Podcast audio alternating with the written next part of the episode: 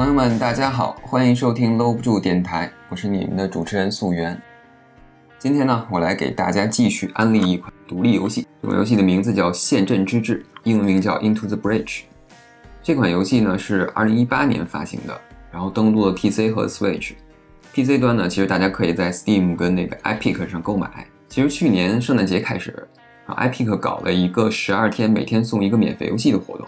然后那个时候呢，《陷阵之志》这款游戏就曾经出现在这个免费的名单里，但是很可惜我错过了。虽然我呢已经在 Switch 上买过这个版本了，但是总还是觉得有那么一小小点遗憾。其实既然说到这个 Epic 啊，在这里我想再插个题外话，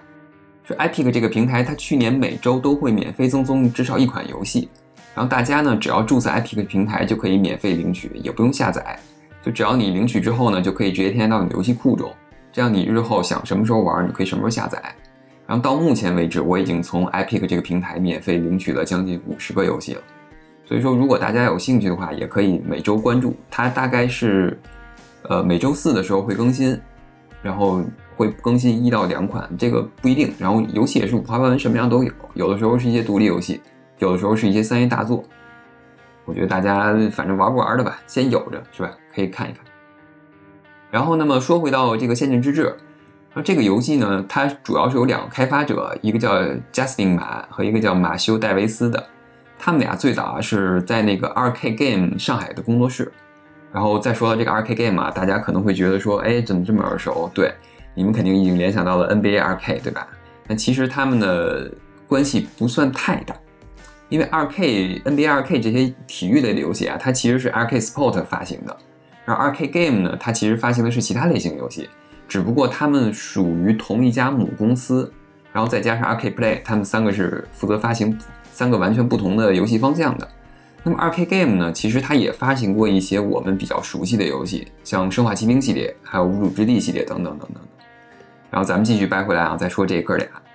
然后他们俩呢，就在这个上海这工作室认识了，认识了俩人呢，经常玩一些棋类的游戏，慢慢的就成为了好朋友。然后这个马修吧，他比较那。算是多面手，就是他其实觉得对自己游戏也有一定理解，有一定见解吧。就是他们两个呢，对这个大型工作室的这个工作模式也有一些觉得别扭、不满的一个状态。然后后来有一个契机，就是他们参加了2011年那个独立游戏节，就是 Indie Game。独立游戏这个概念，我觉得日后我可能会给大家再去讲一下吧。然后大家有兴趣可以去自己去看看，其实是现在一个。本来很小众，但是现在慢慢成为主流的一个东西。因为独立游戏它现在往往代表了一种新思想、新发展和一些就更新颖的一些东西，反而是比现在的一些三 A 大作要创新的很多，然后也更值得去玩，更值得去体验。然后 Indie Game 其实就是他们的一个算是一个庞大的组织。然后曾经还有一部那个大电影，一个纪录片叫《独立游戏大电影》，我也希望大家去看一看，里面也介绍了一些独立游戏制作人。然后介绍他们说从开发游戏到一些，呃有成功的也有不成功的，然后他们的一些心路历程等等，我觉得还挺值得大家去看一看。嗯，那那么再再说回来啊，今天扯的有点多了啊，就是他们参加这个之后呢，然后他们觉得说啊这样的方式其实更适合自己，然后也因为他们可能也想做自己的游戏嘛，于是他们俩呢就先后离开了这个二 K，然后组建了一个自己的工作室。然后他们紧接着呢，就在工作室组建完一年之后，就开发了他们的第一款游戏，叫《超越光速》，英文就是 FTL，一个随机地牢又有 RPG 要素的这么一个类型的游戏。然后这个游戏呢是在2012年发行，登陆了 PC 端，然后之后在2014年还登陆 iOS。不过很遗憾呢，我还没有体验过这款游戏，所以这儿呢我也就不不多说了，因为我根本不了解这款游戏。反正这个游戏很成功，然后也备受好评，然后以至于这哥俩觉得，哎，不错，就是这么接着搞下去。那么之后呢，这兄弟俩就更来劲了，然后带领着他们的团队开始了下一座的开发，就是我们今天的主角《陷阵之志》Into the Breach。那么这款游戏呢，这回是一个彻彻底底的回合制策略游戏，采用了一个复古的像素画风，视角呢也是传统战棋游戏喜欢用的那种 2.5D，然后有点像早年的那个《皇家骑士团》和《最终幻想战略版》的那么一个视角，只不过他们的地图并没有那么大，也没有地形高低的这么一个设定。那么这款游戏的背景设定呢，在遥远的未来，人类需要对抗一群被称作 Wake 的巨型怪物军团。这些怪物呢，大部分设定起来看着就像虫子，但是体型巨大。我觉得大家可以想象一下那个星河舰队，还有什么奥特曼里面那些千奇百怪的怪物，总之体型很大，像虫族一样那种感觉。那么人类呢？你要想对付这些，就必须依靠那种巨型的机甲来对付他们。特摄剧可能这两年少了，大家看《环太平洋》，对，有点这个感觉，就是很大的机甲去对付。然后当然了，这个人类的机甲其实也是有各种不同的一个设定的，然后也很丰富，有飞机啊，什么两足机器人啊、坦克啊、四足机器人等等等等。这些怪物呢，他们是从这个星球的地心有一个他们的母巢，然后不断的涌出。然后我们游戏的任务呢，就是阻止他们去摧毁城市，然后最终目的是摧毁他们的母巢，就有点像佣兵一样，在世界各地奔赴，然后来保卫城市。然后很有意思的一点就是，我们人类和这些虫族怪物的实力差距特别大。每次出击呢，我们其实只有三部机体，而虫族每回合都会从地面冒出来新的，所以说你想完全消灭这些虫族是完全不可能的。甚至说你想保护城市并且全身而退都是很难的。那么每一步操作呢，都需要我们的深思熟虑。而这个游戏的核心思路呢，就是保护城市。城市如果被消灭了，那么你的部队也会失去能源补给，同样无法继续。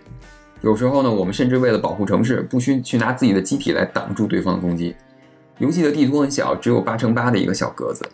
由于这种高度不对称的强度设计呢，导致对战略性的要求极高，也催生了各种不同情况的战局。游戏中的回合呢，是怪物先移动，然后并且准备好自己攻击的一个方向目标，然后是玩家的回合，玩家需要想办法阻止摧毁城市，然后玩起来就有点像那个推箱子，就是往往你需要把怪物推到一个他们不会伤害到城市的一个位置，或者是让他们自相伤害的一个地方，然后在玩家操作之后，然后游戏才开始真正结算，然后这些怪物们才会发动自己真正的攻击，也就是说，如何。巧妙的利用怪物延迟攻击的这个特性，就是这个游戏的一个核心玩法。那么游戏中这个怪物和机体的设定也特别丰富，然后特别是每部机体还拥有可以替换的一些组件和武器，效果呢和伤害也是五花八门。每次提供的这个一组三部机体的能力也是完全不同，然后还有不同的驾驶员，也具有不同的特性和那个技能。游戏每通关一次呢，就可以选择一继承一位驾驶员，直到下一次的游戏中。这样丰富的一个搭配呢，就催生了完全不一样的战法。游戏中可以说是内容相当丰富。你每次换一组新的机体再去玩这个游戏，就会有一个完全不同的一个体验，因为你需要一个新的打法、新的战术。老一套的那一那一招三板斧可能也就根本打不过，根本不吃香。对。那么除了上面介绍的这个游戏的核心玩法呢，游戏还有一个比较有意思的设定，就是这个游戏没有手动存档功能。也就是说，我们每次战斗结束之后都会自动存档，而且没有读档。这个游戏没有后悔药。如果你在某场战役中失去了一部机体，那么接下来的战斗你就只能使用两部机体参战了。如果你更不幸被团灭了，那系统会告诉你这个时空的星球就被毁灭了，你将跳到多重宇宙的另外一个时空去重复执行这个任务。没错，这就是一个硬核游戏，死了就重来，根本不给你机会。不过这也是游戏的魅力之一。每次行动都冷静思考、谨慎布局，承担每一次失败的后果，比那些反复存档、读取、刷初始的游戏强多了，让你真正体会到战争的一些残酷。这款游戏每次战斗其实很短，你只要在固定的回合内保护好城市，就算完成任务了。一局也就十五到二十分钟，很适合大家休闲的时候来上一局，甚至是你在通勤的路上拿出来，可能打一两局都是可以的。那么今天的游戏推荐就到这里，希望大家在疫情前多为国家做点贡献，宅在家里多打打游戏，然后看个电影，少出门。那么我们今天的节目呢就到这里，朋友们再见。